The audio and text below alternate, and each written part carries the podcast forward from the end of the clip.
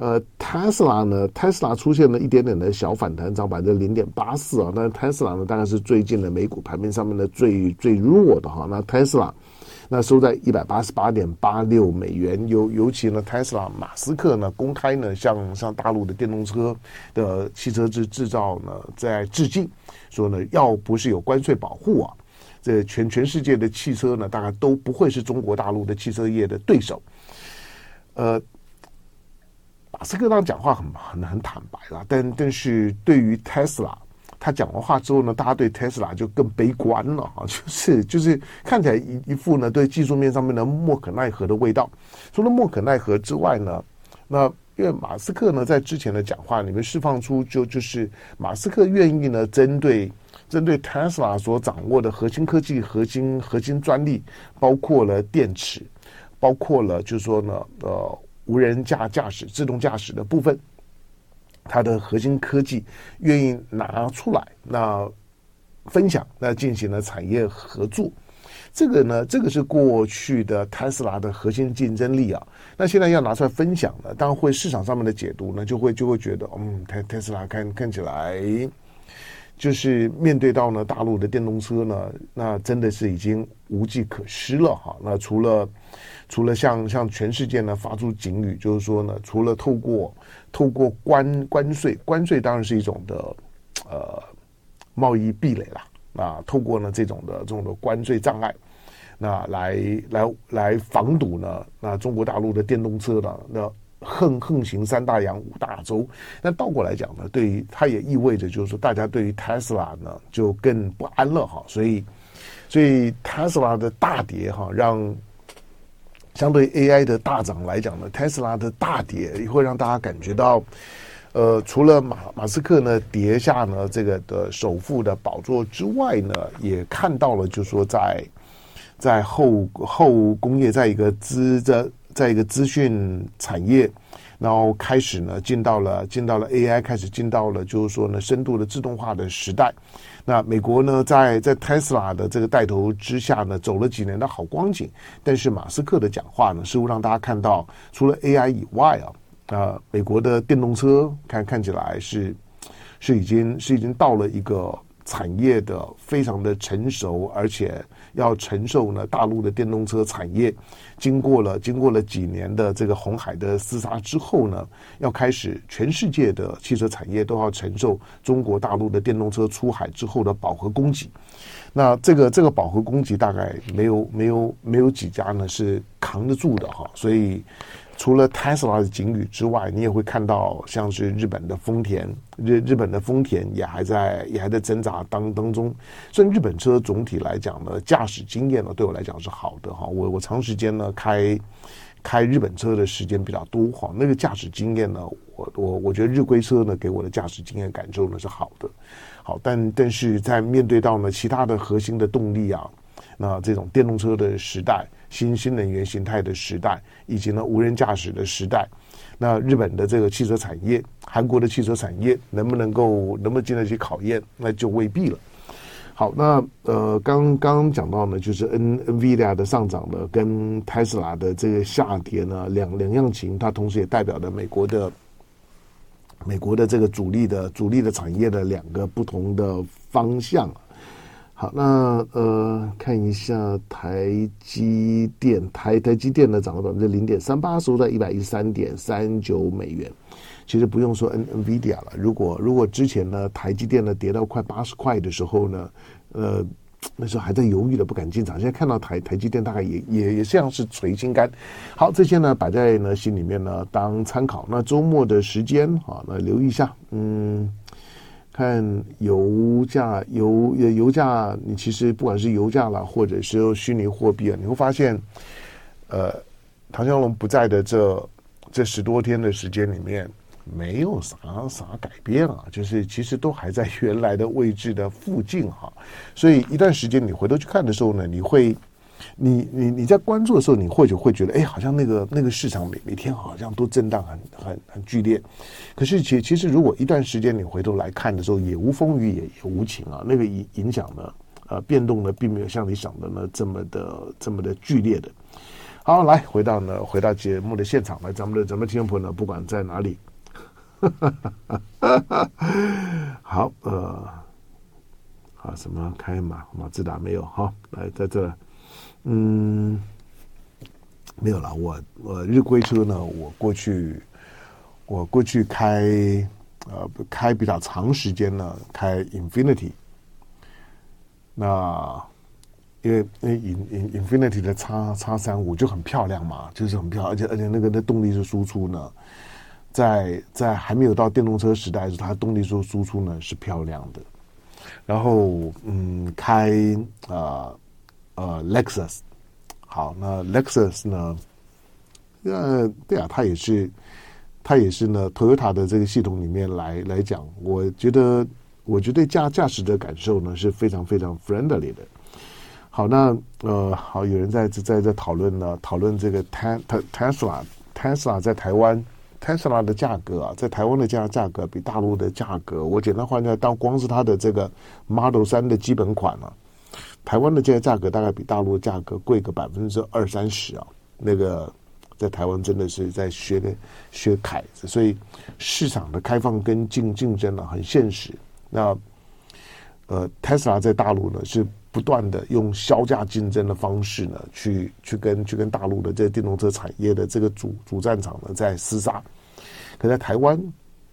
台湾因为大陆的电动车进进不来嘛，我真我真希望哈，就是这电动车呢可以呢很快的能够呢开开放，因为我会去留意呢大陆的一些的一些的电动车，那甚至于呢华为的这个仰仰望呢，我要看着我觉得。OK 啊，一些的很多的很很很多的概念，以及以及以及回到回到就驾驭者的本体的这样一个一个思考，车子在设计上面来来讲，大陆我觉得它的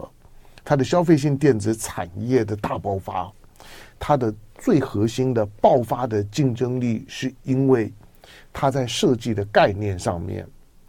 它对于消费者的感受，它抓到了。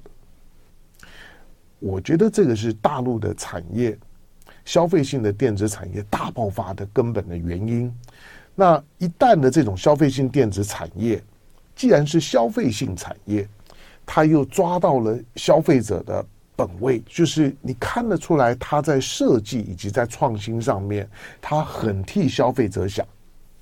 他不迁就呢生产者本身的本身的技术障碍跟成本障碍，他很替消费者想。一个一个一个产业，一个公司做到这一步的时候，你就很难跟他对抗了。好，进广告，广告回头之后呢，聊一下韩江配。我孩子想签一台电动车代步，有没有？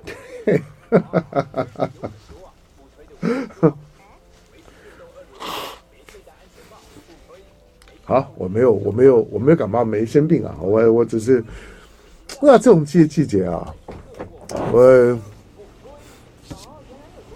我的我的我的我的鼻鼻头这位置本来就就就是我的罩门，那这两年时间觉得大概真的年年纪大了，那这不能年纪大了，通常过过敏啊，过敏多半不会是老年人反应啊，你知道过敏多半年轻人反应，所以我我我我猜想我我身体是变变年轻了。好，然后 Max 黄，OK，在成都打卡，好，成都，嗯。今天天气阴冷，哎，我我我之前时间到都是碰到一些的一些的外国朋友，他们喜欢成成都啊，跟我聊聊成都。当我也我也才我也我也才去过两两两回，真正真正稍微有待的只只待过一回。但是哎，聊成都跟外外国人聊聊成都，对我这个人也不是成都当当地人，聊成都聊聊的还挺开心，他们对成都印象都不错，嗯。好，骄傲的沙生猫龙哥推荐一两家台北的牛肉面，好好不好？哎，我我我不会去推荐那个你在你在你在你在那个那个 tour tour tour guide 上面看到那 tour guide 上面的推荐那些牛肉面啊，反正那个是那是网红店嘛，那个是观观光店嘛，我也我也不能说不好，我也都都去过的。但是我吃的牛肉面啊，啊、呃。有几家呃，他他不是在在那个在那 tour guide 上在上面哈，我我我我我之前讲过说，在天母，那你要你要跑到天母嘛？当然有有有捷运嘛，当然是还好啊。好，哈哈哈哈。对，吃到早早早尧舜，好。好了，欢迎回到飞碟播网飞碟早餐，我是谭德龙。来，那看一下吃的要早，小董。呃，没有新冠，啥都没有，都很好的。那土德之之瑞，土德之瑞好久没没看到你啊。他去年理想汽车呢卖了八十万辆，那今年的华为汽车呢不知道咋样了。那呃，对，成都很很好，对，成真的成成都很很好啊。我我因为我又我又不是住在那儿，我我只是跟他说，哎，我去过成都，对对成都的印象呢是很是很棒的。那不管从个历史经验上面，或者个人、个人、个人去的时候的那种感觉了。那我说在海外的时候呢，在国外的时候，碰到一些不管是华人朋友，那我我在我在讲的跟我聊聊成都的是外国人，外国人他们去大陆的时候，多少有一点点大陆经验。你你虽然看到新闻新闻当当中啊，新闻当中你会看到，哎，好像那种的大大国政治啊，大家嗯，其实我们平常讲说反反中啊。但是其实我真的觉得所所有的反中啊的那个底层的情绪啊是防中，或者说是忌中，忌中呢是嫉妒啊。我在我实际上面跟一些的外国朋友在在聊聊中国的时候呢，绝大绝大部分他们知道我从台湾来。那但是在在聊到大陆的时候呢，所以他们对我也不会去隐藏隐藏什么。我说大部分人在生活经验上面呢，聊到他们的大陆经验啊，多半都很正向。那对于对于对于呢中中国文化呢，你也会感觉到呢，其实是好感的，是充满了如沐之情的。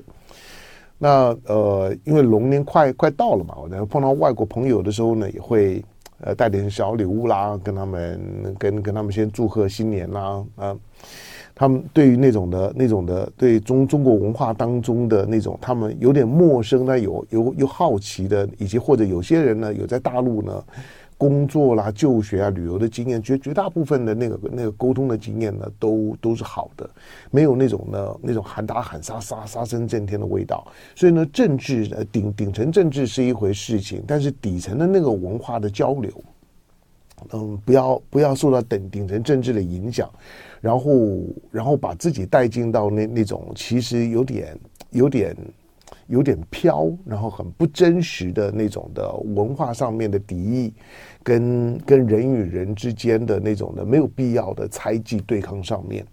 就偶尔出出出去走一走呢是是好的，就是说多多保持一些的一些的交流互动，你你比较能够去抓到呢那种的那种的经验这些经验值。那个经验值呢，跟你看新闻、看这种的政治人物啦，看到那种的那种国与国之这之间比较呢比较深层的较量的，好像很重要。但是其实，在生活经验上面来讲，可能反而呢是脱节的。好，那两呃，好，这个快快快三三三千位的观众呢，在我们的线线上，好了，那就就就不哈拉了。对我们的。我们的听众朋友就是可以感觉出来，很久没没没看到我的时候想念啊。徐祖君在巴塞隆隆纳来勾引我干嘛呢？对呀，我我要是真的有时间的话，我哪儿都想去。好，然后今天的九点半钟的时间啊，那反正回我回来了嘛。那观点观点频道呢正常。今天二月的第一个星期五。啊，待会儿呢是院举证的割让区，但是院举证呢，院举证人就在在大陆，好，好像在成都啊。我我待会再再问他一下，他他他前几天跟我讲的时候，好像在成都，所以我我待会跟他是用连线的哈。那分享一下过年前的这个大陆的生活生活经验了。当然有有些重要事儿要呃要聊，譬如说 M 零三航线，那以及以及我看台湾呢没啥人呢。在关心没没没啥人关心的原因，我我能理解，就是对于缅缅甸北部的情势，缅甸北部的情势，从我在在要请假请假前一天啊，请假前一天，我最后一最后一个现场节目的访问的时候呢，我访问了钟钟永辉，那这个反毒基这个基金会的董事长啊。访问了钟龙，因为他对那个地方呢是最熟悉的。我本来今天想要在在要做钟永辉呢来节目上面，因为我我知道呢缅缅北差不多快要快要定了，而且缅北的背后的故事很多，而且但是曝光的新闻呢非常非常少，尤其是官方啊，大陆偶尔呢会会出现一点，哎，好像缅缅北的最新的情况，但是那个新闻呢经常很快的又不见了，就被被盖住了，或或者呢被封锁，你再要去。就要去抓同一条新闻呢，你抓不到了，那你就知道呢，对那个地方来讲，它还是有一些的敏感。可是缅北呢，基本上面大概就搞定了哈，连这个白鼠城啊，这这些呢都被都被抓了。那个四大家族啊，就就是明白魏刘这四大家的家族呢，都清的差不多了。这个对于整个的整个东南亚情势、中南半岛的一些情势影响是很大的。那尤其这一次中国大陆，呃。从从一零二二七的，就是这个果敢三兄弟啊。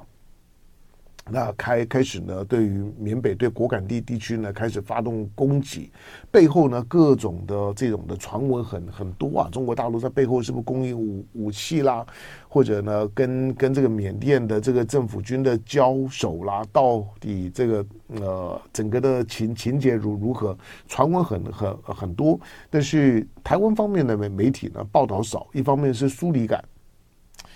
第二个呢是。也没有也没有什么可靠的讯息啊，让让让传统媒媒体呢敢于呢去做深入报道的，所以你看到的大部分的消息呢都不真实。可是呢，可是这件事情它不只是不只是打脸西方媒媒体，你回头你回头去看嘛，西方媒媒体呢在在二零二一年、二零二二年的时候，有大量的西方的媒体，包括了英国的英国的 BBC 啊，呃。他们都宣称啊，他们在在缅甸的北部地地区啊，在妙瓦底啊这些地方都，都都做了做了所谓的调查采访，而且那个调查采访的调子，西方媒体这些西方官媒的调查采访的调子，最后的结论呢，都都是都同一个调子，都说呢，这这这些呢，这些诈骗集集团呢，在当地的这个猖獗，那嚣呃嚣张，甚甚至于呢，所谓的养血奴。呃，这这些呢非常骇人听闻的情节，它都是因为呢中国大陆的纵容。那中国大陆呢把这些的，在把这些烟毒赌诈的这这这这些的犯罪呢罪罪犯，那把它呢当做是呢这个“一带一路”的工具，在表面上面来讲呢，好像这个犯罪行为，但实际上面呢在为“一带一路”服务，实际上面呢是在为了中国共产党在做服务。那个那个调子呢？那个时候看的时候呢，我也不能说那个调调子就一定就就对或者是不对，因为因为我也不知道啊。那所以呢，西方的媒体的这种的这种所谓的调查采访，以前如果是四五十年年前，四四十年，我告诉你，我本人会深信不疑。我在受受念念念念国际政治，看看大量的这种的西西方的。西方的这种的讯息报道跟对一些议题的诠释的时候，几乎是不假思索的。可到了这这些年的时候呢，这几年的时时间，查证的管道多了，那查证的能能力好了，你就你就发现了这种嗯，信早全无是处啊。就是西方媒媒体的报道的不可靠度啊，其实非常非常的可怕。那个受到意识形态的影响，尤其在做决在做结论的时候，那个呢，只要能够呢满足呢自自自己的自己的报道欲望啊，以及呢这种比较煽情的反中的情绪，能够呢去刷眼球、刷点阅率的，啥话都敢讲，而且那个调子都都一样。但是这一次的对于缅北的缅北的这个清理，呃，差不多告一段落了。这告一段落了之后呢，是把这四大家族呢都给剿灭了，而且大量的这个诈骗基这基地啊，现在大概都离开了果敢，所以所以中缅边境啊，接下去大概就就会会恢复平静，而且果敢的地区恢复到一个可治理的状态，它是它是中缅关系的指标啊，而且它不是只发生在缅甸北部，因为这一次呢，对于中南半岛当中的这些的诈骗集团。的清清剿是在去年的哎，去年八月、去年十十月，在清迈啊，以泰国清迈呢所召开的，包括了中国，包括了缅甸、泰国、老挝，那这四个国家的这个警方的共同合合作所发动的一场的大规模的清理。所以呢，最近如果你发你你会发现，哎，我手上手机上的诈骗简讯少了。诈诈骗电话少了，那有关于这种骇人听闻的诈骗新闻呢，好像也比较少。我告诉你，他他就是缅甸北部已经已经已经整的差不多了。那整完了之后呢，那那你说就他就纯粹纯粹是个是个是个司法犯罪犯罪新闻吗？不，他其实这四个国家呢，对于这这些呃尾大不掉的这些的问问题，采取一个呢釜底抽薪的处理的方式，中国呢直接的进场。那处理，而且一锅一锅端了，用一锅端的方式呢，把过过去让大家呢非常的痛苦，而且莫可奈何的这些的诈骗集团呢，一次都都处理干净啊，这个是很厉厉害的。事后虽然我还没有我还没有看到，不过。我我估计了，过完年之后的讯息会比较完整。看起来这这些人，包括白夜守城啊，这些被被被带回大陆之后呢，接下去就开始进入到犯罪调查。以我对大陆的这种呃这种刑刑事犯罪的。新闻的流程来看，恐怕大概要要要三个月、半年左右的时间，才会有一个比较清楚的轮轮廓呢，雕出来丢出来给你。就是我们调查完完了，那整个的过程呢，大概是怎么样怎么样？那那个时候呢，大概就就就知道，从去年十月之后到现在为止，三个多月、四个月的时间里面，缅北到底发生了什么事情？好，但但是呢，那是一件大事啊。它尤其对于呢，对于中国和和中南半岛国家之间的关关系，缅甸啊，缅缅甸终究呢是在在过去的十多年里面，中国跟美国呢，在整个的东南亚地区的最后一波的较量，其实呢，它就是在缅甸。所以这次呢，中缅的合作对于犯罪行为的打击啊，呃。它基本上也也意味着美国在这个地方呢已经无能为力了，所以美国在整个东南亚的最后的据点呢，就就是在菲律宾。可可是我觉得美国始终都学不乖啊，就是你对对菲律宾的那个操操作的方式啊，你早晚会把菲菲律宾呢给搞给搞残的。在地缘政治上面，菲律宾呢是离离不开亚洲，是离不开东盟的。美国不管在菲律宾身上呢下了多少注啊，让让让菲律宾。那好像敢于呢出头呢，在短时间之内呢，跟跟中国呢采取一个一个对抗的叫板的态度啊。可是呢，中非之间的所有的问题，终究还还是要中非之之间呢直接谈，坐坐下来谈。美国的对菲律宾的现在的处理方式，跟他过去对于许多的许多第三世界国家的这个介入，然后呢去操作大国政治的手法一模一样。玩到后来之后呢，就玩就玩玩残了，就玩烂了。但是美国呢，也没办法在里面呢得到呢啥好处。缅甸呢是一个是一个很典型的例子啊。那菲律宾呢，如果不小心呢，他有有有可能最后呢，就就就走走上了缅甸的后路。好，那那回头呢谈一点，就韩韩江配啊。当然，昨天的昨昨天的韩韩江配抵抵定呢，恭喜了。那反正呢，结果过程呢，大致上大家也都知道了。就就是国民党在在不管是呢院长跟副院长的选举当中来讲呢，五十四票，那票票呢入柜，他他不只是呢票票入柜啊，不只是亮票的问题，而是国民党呢在投票的过程当中，以及呢在在整个对决之前的那个酝酿期的时候，国民党从头到尾呢所表现出来的滴水不漏的团结，这个呢是，其实虽然输输掉了总统的选举啊，可可是我一直强调就是说。即即使侯呃侯友谊输了，即即使侯友谊呢在国民党里面呢，他相对而言呢是一个是一个是一个政政治历练呢没有没有太完整，特别是高端的政治历练呢没有没有太完整的政治人物。可可是国民党里面呢也很团结，所以呢国民党不管的选举的输赢，国民党应该要应该要珍珍惜呢在整个的选举过程，来自于呢。立法院的院长、正副院长选举过程当中呢，那种的团结的气氛跟气势。